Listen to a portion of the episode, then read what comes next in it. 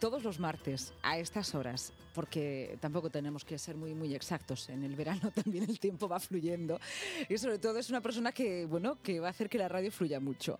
Es Jerónimo Tristante. Sobran las presentaciones y nos sobran los motivos para tenerte por la radio, desde luego. Te escuchamos habitualmente cuando colaboras con nuestro compañero eh, Jacinto Nicolás, al cual desde aquí saludamos y esperemos que esté en su merecido descanso. Y contigo, eh, Jerónimo, pues lo que vamos a hacer es eh, dedicar una parte de nuestro programa que hemos denominado las miradas ¿no? hacia la cultura, pero de otra forma, de mano de un experto, con un escritor. Y mm, es mucho más que una recomendación literaria y sobre todo escapar ¿no? de esto de las novedades o qué leer, porque en este espacio radio que inauguramos hoy contigo, Además de recomendar algunas lecturas, nos vas a dar los motivos de por qué esas lecturas e incluso pueden ser eh, párrafos de libros enteros, no tienen por qué ser libros enteros. Es decir, es como hacer un inventario de lo mejor que se puede leer según Jerónimo Tristante, según tu perspectiva. Así. Bueno, hola, buenas tardes, Lucia. Buenas tardes. Después de todo esto me dice, buenas tardes. Estoy encantado de estar aquí con vosotros para hablar con, nuestros amigos pues, de libros. Vamos a intentar que no sea una sección en plan gafapastas, sino eh, de recomendar cosas que para que la gente en verano pues aproveche y lea, que yo creo que es cuando más tiempo tenemos todos para leer. Y bueno, pues explorar un poco ese componente lúdico de la literatura, de que te permite pues viajar en el tiempo, vivir una guerra, ganar una paz, enamorarte. Ah, también se sufre leyendo libros, ¿eh? porque hay momentos duros también. Pero bueno, recomendar libros de estos que cuando los terminas y cierras la última página dices, qué pena que esto se haya terminado, que es lo que debe intentar conseguir un cuentacuentos y lo que buscamos los. Un cuentacuentos. Sí, bueno, es que a mí la palabra escritor a mí me queda grande. yo prefiero decir que, eso cuesta cuentos o que escribo o que escribo novelas. Entonces, si te parece, nos metemos Venga, Vamos ya, vamos ya, sin más dilación. En faena. Mira, lo primero que, aunque no vamos a hablar mucho de novedades, el primero, el primer libro que quiero recomendar es precisamente una novedad de este año. Se llama 1793 es de un autor sueco, se llama Niklas Natochdag. Eh, está bien porque te aclaras la garganta cuando, lo, que en realidad se llama Nicolás Día y Noche. Es, aristócrata el chico. este ha escrito una muy buena novela que tiene dos componentes que a mí ya, pues de entrada, ya pues, me tiene entregado, porque es eh, la novela policíaca con ambientación histórica, ¿no? Y esto es sensacional. Esta novela tiene tres puntos fuertes, que son los dos personajes protagonistas, hablaremos un poquito de ellos, la historia que cuenta, o sea, el caso policíaco, también comentaremos algo, y luego la ambientación. Ya sabes que la novela policíaca, uno de sus fuertes es que parte de un hecho criminal y la investigación que le sigue, te permite mostrar cómo es una sociedad. En este caso, pues darte un viaje en el tiempo al Estocolmo de, del 1793.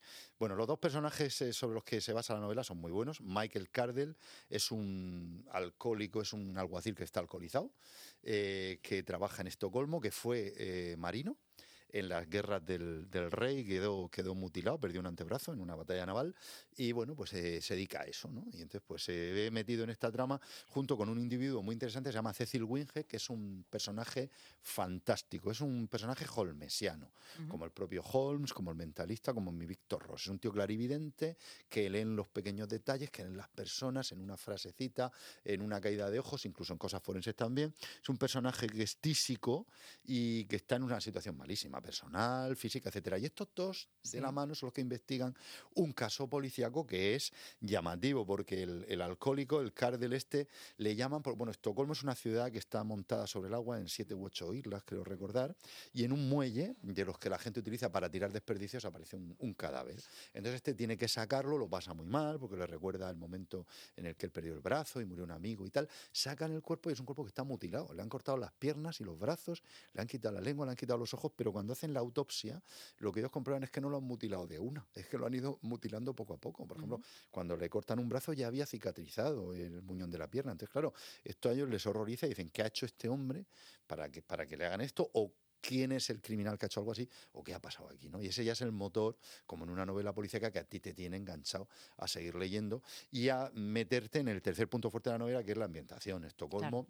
En 1793, una mm. sociedad, eh, una ciudad populosa, eh, cosmopolita, con mucho comercio, sucia, eh, y una sociedad muy interesante porque hay un trasfondo que está ahí detrás de toda la novela, que es la Revolución Francesa. ¿no? El, en aquella época yo imagino que ocurriría en todas las sociedades del antiguo régimen, todos los reyes estaban acojonados por si les pasaba lo mismo que a los franceses. Entonces, ¿qué ocurre? ¿Que ¿Se puede decir acojonado? Sí, claro. Bueno, lo, cambio, lo cambio por aconcojado. Bueno, se parece, y quizás los reyes hayan estado un poco acongojados. Estaban en general, acongojados, así como sí. ahora. Bueno, entonces el caso es que, eh, el caso es que, bueno, refleja muy bien, bueno, la, la Revolución Francesa Es está que, en el es que con la Revolución Francesa de trasfondo, de la novela porque es como estaban, para estar un estaban poco... todos desquiciados, ¿no? Impulsando la represión, Sí, sí. eh, cualquier activo de disidencia era cortado de raíz. También vemos cómo es la, soci- la situación de la mujer en el. Estocolmo de esa época, la situación de las cárceles de mujeres. En fin, es una novela La ciudad incluso, ¿no? Porque como lo Sí, estás contando y me están viniendo muchas imágenes, no me he leído el libro, chulísima, pero me imagino una ambientación de estas un tanto oscuras. ¿no? Claro, eh, y luego el caso que investigan, que es un poco Claro. duro. Es que ten en cuenta que a mí, una de las ilusiones de mi vida sería viajar en el tiempo. Entonces, claro, yo este tipo de novela a mí me, me, me vuelven loco. me Nos permite encanta. viajar en el tiempo. Sí, esta pues totalmente, Sí. claro, porque tú ves cómo era el Estocolmo de aquella época. Y por cierto, que venía para que me he acordado de cómo este era un marino que, que le hunden el barco y es cuando él queda mutilado. Me he acordado de Estocolmo, es una ciudad muy interesante y los suecos también lo son. Y ahí hay un museo muy chulo que hay que recomendar, que es el Museo Basal, el Basal Museum, que es un museo que hacen ellos de un barco que se les hundió. Yo creo que lo fletaron por esta época, el barco más grande Sí. De la Armada Sueca que según lo fletaron se le hundió. Le ¿Ah, zozobró, no sé si por el peso de los cañones, Ujú. y luego en los años 50, 60 lo sacaron, lo fueron sacando, tuvieron no sé cuántos años en agua dulce esas piezas y lo recompusieron. Ajá. Y eso es un museo chulísimo. Bueno, pues una recomendación también de viaje Muy que bien, muy podemos bien. hacer, porque Bueno. a veces de las lecturas pues salen muchas más experiencias. Claro, pues bueno, de hecho ahora vamos a hablar de una cosita de Camilleri y Sicilia y es verdad que existe el, el turismo de novela negra. Hay mucha gente que Sí. lee cosas en las novelas Y luego quiere verla. Sí, sí, sí, eso pasa con el Valle de Bachán, de Sí. Bachán de Dolores Redondo o la Sicilia Camilleri. Entonces recomendamos mucho. 1793 de Niklas Natochdaj, Nicolás Día y Noche y es de, de Salamandra Narrativa. Muy bien, pues Muy para chula. estas tardes seguro que va a ser eh, interesantísimo. Incluso un libro, esto ya no sé si tú serás partidario o no. Yo creo que hay determinadas horas para leer determinadas Sí, por lecturas. supuesto. Esto, me encanta que coincidamos en esto. Yo creo que es un libro para leer de noche, figúrate. Pues sí, sí, sí, sí, sí, ¿Mm? porque es Venga, pues ya policiaco y, y tiene la vertiente esa. Bueno, también está muy presente en la novela la, la influencia que tenía en aquel momento la iglesia, la presión que ejercían. En fin, es un, un recorrido muy bueno por aquella época. Sí. Bueno, pues esa recomendación de lectura, yo me he atrevido ya a ponerle un, incluso una recomendación temporal, pero no, me, me- me quedaré aquí más prudentemente. Venga, vamos a la siguiente. Bueno, pues yo quiero hablar de frivolités. A mí me sí. gusta mucho la frivolités. ¿Qué son Ah, sí, pero como titular, frivolités me para lo mí, pues son que tú tienes un autor que hace, pues yo qué sé, como hacía Ken Follett, Ajá. novela de la Segunda Guerra Mundial y de espías, y de pronto se marca una novela sobre construir catedrales en la Edad Media, los pilares de la Tierra, ¿no? Pues esto es lo mismo, ¿no? Cuando un autor hace una cosa y de pronto pues se sale de su registro, él toma aire, tomas aire tú y encima ves que lo hace bien. ¿A ti te pasa también en tus novelas? Sí, yo tengo eh? alguna cosa así, sí, alguna Sí, cosa así que sí, me, sí. me tomo vacaciones. Bueno, Andrea Camilleri, el conocidísimo internacionalmente autor del Comisario Montalbano, pues se marca algunas frivolites, ¿no? Que están eh, ambientadas en Sicilia, en concreto en la Sicilia del 19. Te voy a hablar de tres novelitas cortas que son maravillosas. Dos son humorísticas y una no es humorística. Y son muy, muy divertidas porque, claro, es un cambio de registro a lo que él hacía habitualmente, ¿no? Están ambientadas en Vigata. Vigata es eh, la localidad en la que él suele ambientar sus novelas, que en realidad es como una emulación de su Porto Empédocle natal, pero él cambia algunas cosas. Es una localidad que no, que no existe y son la desaparición de Pato, la concesión del teléfono y el guardabarrera, que esa no es humorística. Voy a hablar de las humorísticas Venga. porque es que a mí me pirra el género humorístico. Camilleri es un tío súper brillante, irónico y nos describe de manera yo creo que maravillosa la Sicilia del siglo XIX en estas novelas, ¿no? Vigata, en un pequeño pueblo. La desaparición de Pato es una novela cortita. eh, bueno, quiero decir que estas novelas son difíciles de conseguir. Hablé con la editorial Destino Y no está. y me dicen que van a reeditarlas después de verano, ¿vale? Entonces, de momento, después de verano las tendremos otra vez y seguro que nuestros oyentes las pueden conseguir en librerías de viejo, en, en portales que hay que pues, comprar novelas de segunda mano en internet. Pero es e muy interesante en la esta biblioteca recomendación regional. también, Sí. porque el hecho de buscar un libro hace que estés deseando más de encontrarlo Claro, y de leerlo. ¿eh? claro. Esa búsqueda. Y cuando ese- te llega. El esfuerzo en claro, encontrarlo. y cuando te llega esa Esto es ilusión muy, que es viene. muy calvinista. Claro, que viene el tío de Amazon que no llega, sí, llega- sí, claro que sí, que sí. De hecho, yo estas las he regalado mucho, sobre todo la concesión del teléfono, y las he comprado cuando las he regalado de segunda mano, y las mías ya no las tengo, porque las novelas que me gustan mucho las presto y luego las pierdo. Bueno, la desaparición de Pato, Vigata, Sicilia, siglo XIX. Antonio Pato es un tío cojonudo, es, es contable, trabaja en un banco, es muy buena persona, todo el mundo lo quiere ayudar, a todo el- pero fíjate si es buena persona que en el pueblo hacen una representación de la pasión de Cristo desde hace muchos, muchos siglos y nadie quiere hacer de Judas. Y Pato... Normal. Claro, porque te estigmatiza ese personaje, ¿no? Eh, sí. Entonces Pato hace de Judas el tío, o sea, y le da igual y nadie y no, no le pasa factura porque es tan bueno que se lo puede permitir perfectamente. Bueno, entonces en esa representación de la pasión de Cristo ellos ahorcaban a Judas, pero por motivos logísticos dejan de hacerlo porque a uno casi se lo cargan. Bueno, este, escucha, estas novelas de Camille son terrulas, ¿eh? Terrulas. Bueno, y entonces mm, deciden que lo que hacen es que hablen una trampilla y Pato, eh, perdón, Judas desciende a los infiernos. Entonces a lo largo de la representación se abre la trampilla, Pato Muy cae conceptual. en un colchón, sí, y desaparece. Bien, pues nada, representan la obra ese año. En es el año 1890, Viernes Santo, se abre la trampilla, cae Pato, sigue la obra, termina la obra, fantástica, un éxito.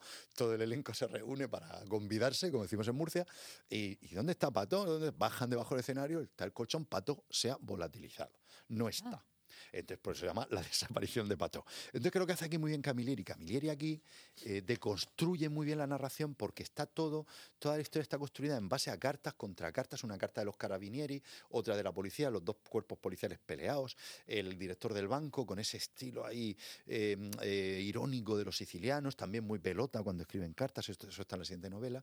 Y entonces es una novela deliciosa porque tú te vas construyendo lo que ha pasado con todo lo que vas leyendo en esas cartas, Ah. que al final te queda Te claro. deja participar de alguna manera. Ah, Yo creo que sí, porque claro, como a mí me gusta mucho el género epistolar, porque tú parece que estás como más metido en la historia. Y con ese, con esa ironía que tiene Camilleri en esta novela, es que te ríes un montón. Porque yo creo que los sicilianos son muy interesantes y tengo muchas ganas de ir a Sicilia a raíz de leer Pero esta mira qué novela. contraste cultural desde Suecia, la primera Sí, que sí. recomiendas, a luego también Sí, Sicilia. es que yo soy muy picaflor. todos Me me gusta mucho cambiar. Bueno, y la siguiente, esta es una pasada también.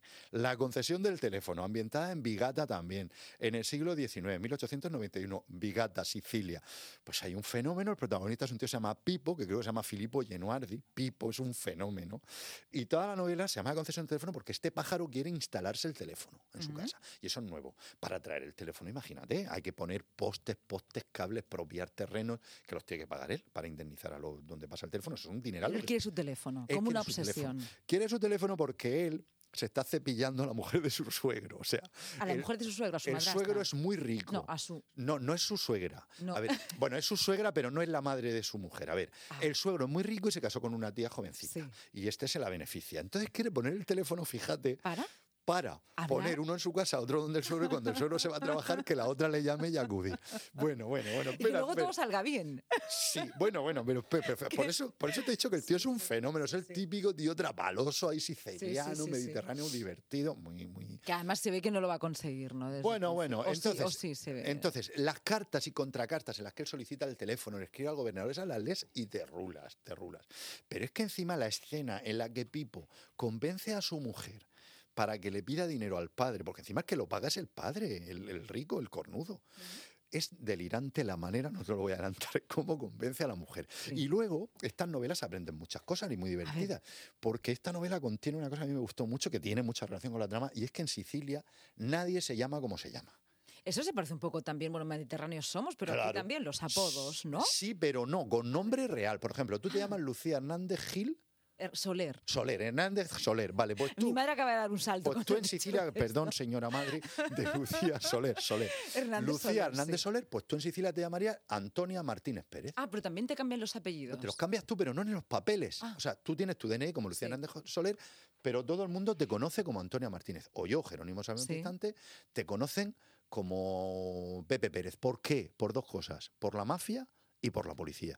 Y en esta novela, Pipo Genuardi tiene la desgracia que se llama igual que un peligrosísimo socialista. Entonces, bueno, pues ya la tienes liada. Jerónimo, no sé si nos da tiempo a la tercera Pues recomendación. lo ultimísimo, que también es de Camilleri, esta no es humorística, que además tampoco se nos ha quedado el cuerpo para hablar de este tipo de cosas, que, que os apuntaba es el guardabarrera. El guardabarrera muy cortita también como las otras, son novelas de 140, 150 páginas. Es la historia de, de Nino y su mujer, también en Sicilia. Esta está ambientada en el año 42, en plena guerra mundial, con los camisas negras por ahí y tal. Y, y es una historia muy bonita. Esta tiene un aire, no es humorística, pero tiene un aire un poco al realismo mágico. Mm. Eh, ellos quieren tener un hijo, les pasa una desgracia. Él es músico, va, a, va al bar del pueblo donde suele tocar con sus amigos, etcétera, etcétera. Y bueno, tiene un componente ahí muy bonito. Esta es más eh, una, no- es emotiva, es muy bonita. Muy la recomiendo mucho. Has, has dado casi todas las emociones. Por un lado, la novela policíaca de Sí. intriga, luego un tanto la humorística Sí. y luego ya eh, de último, pues la Sí, es, es bonita, es corta, sí. y, pero muy emotiva. Para un fin de semana así, sin salir de casa. Hombre, pues las de. Camilleri, en Sí, estas de así humorísticas, ya están una tarde, te las has leído. Muy bien. Después de Y escuchar luego por radio. la noche, por la, la que dices tú, sueca. 1793. Muchísimas gracias, Jerónimo, A por mujer. acompañarnos, las recomendaciones, por acompañarnos también en las entrevistas Vale. complejas y te esperamos el próximo martes, ¿vale? De acuerdo. Venga, muchísimas gracias.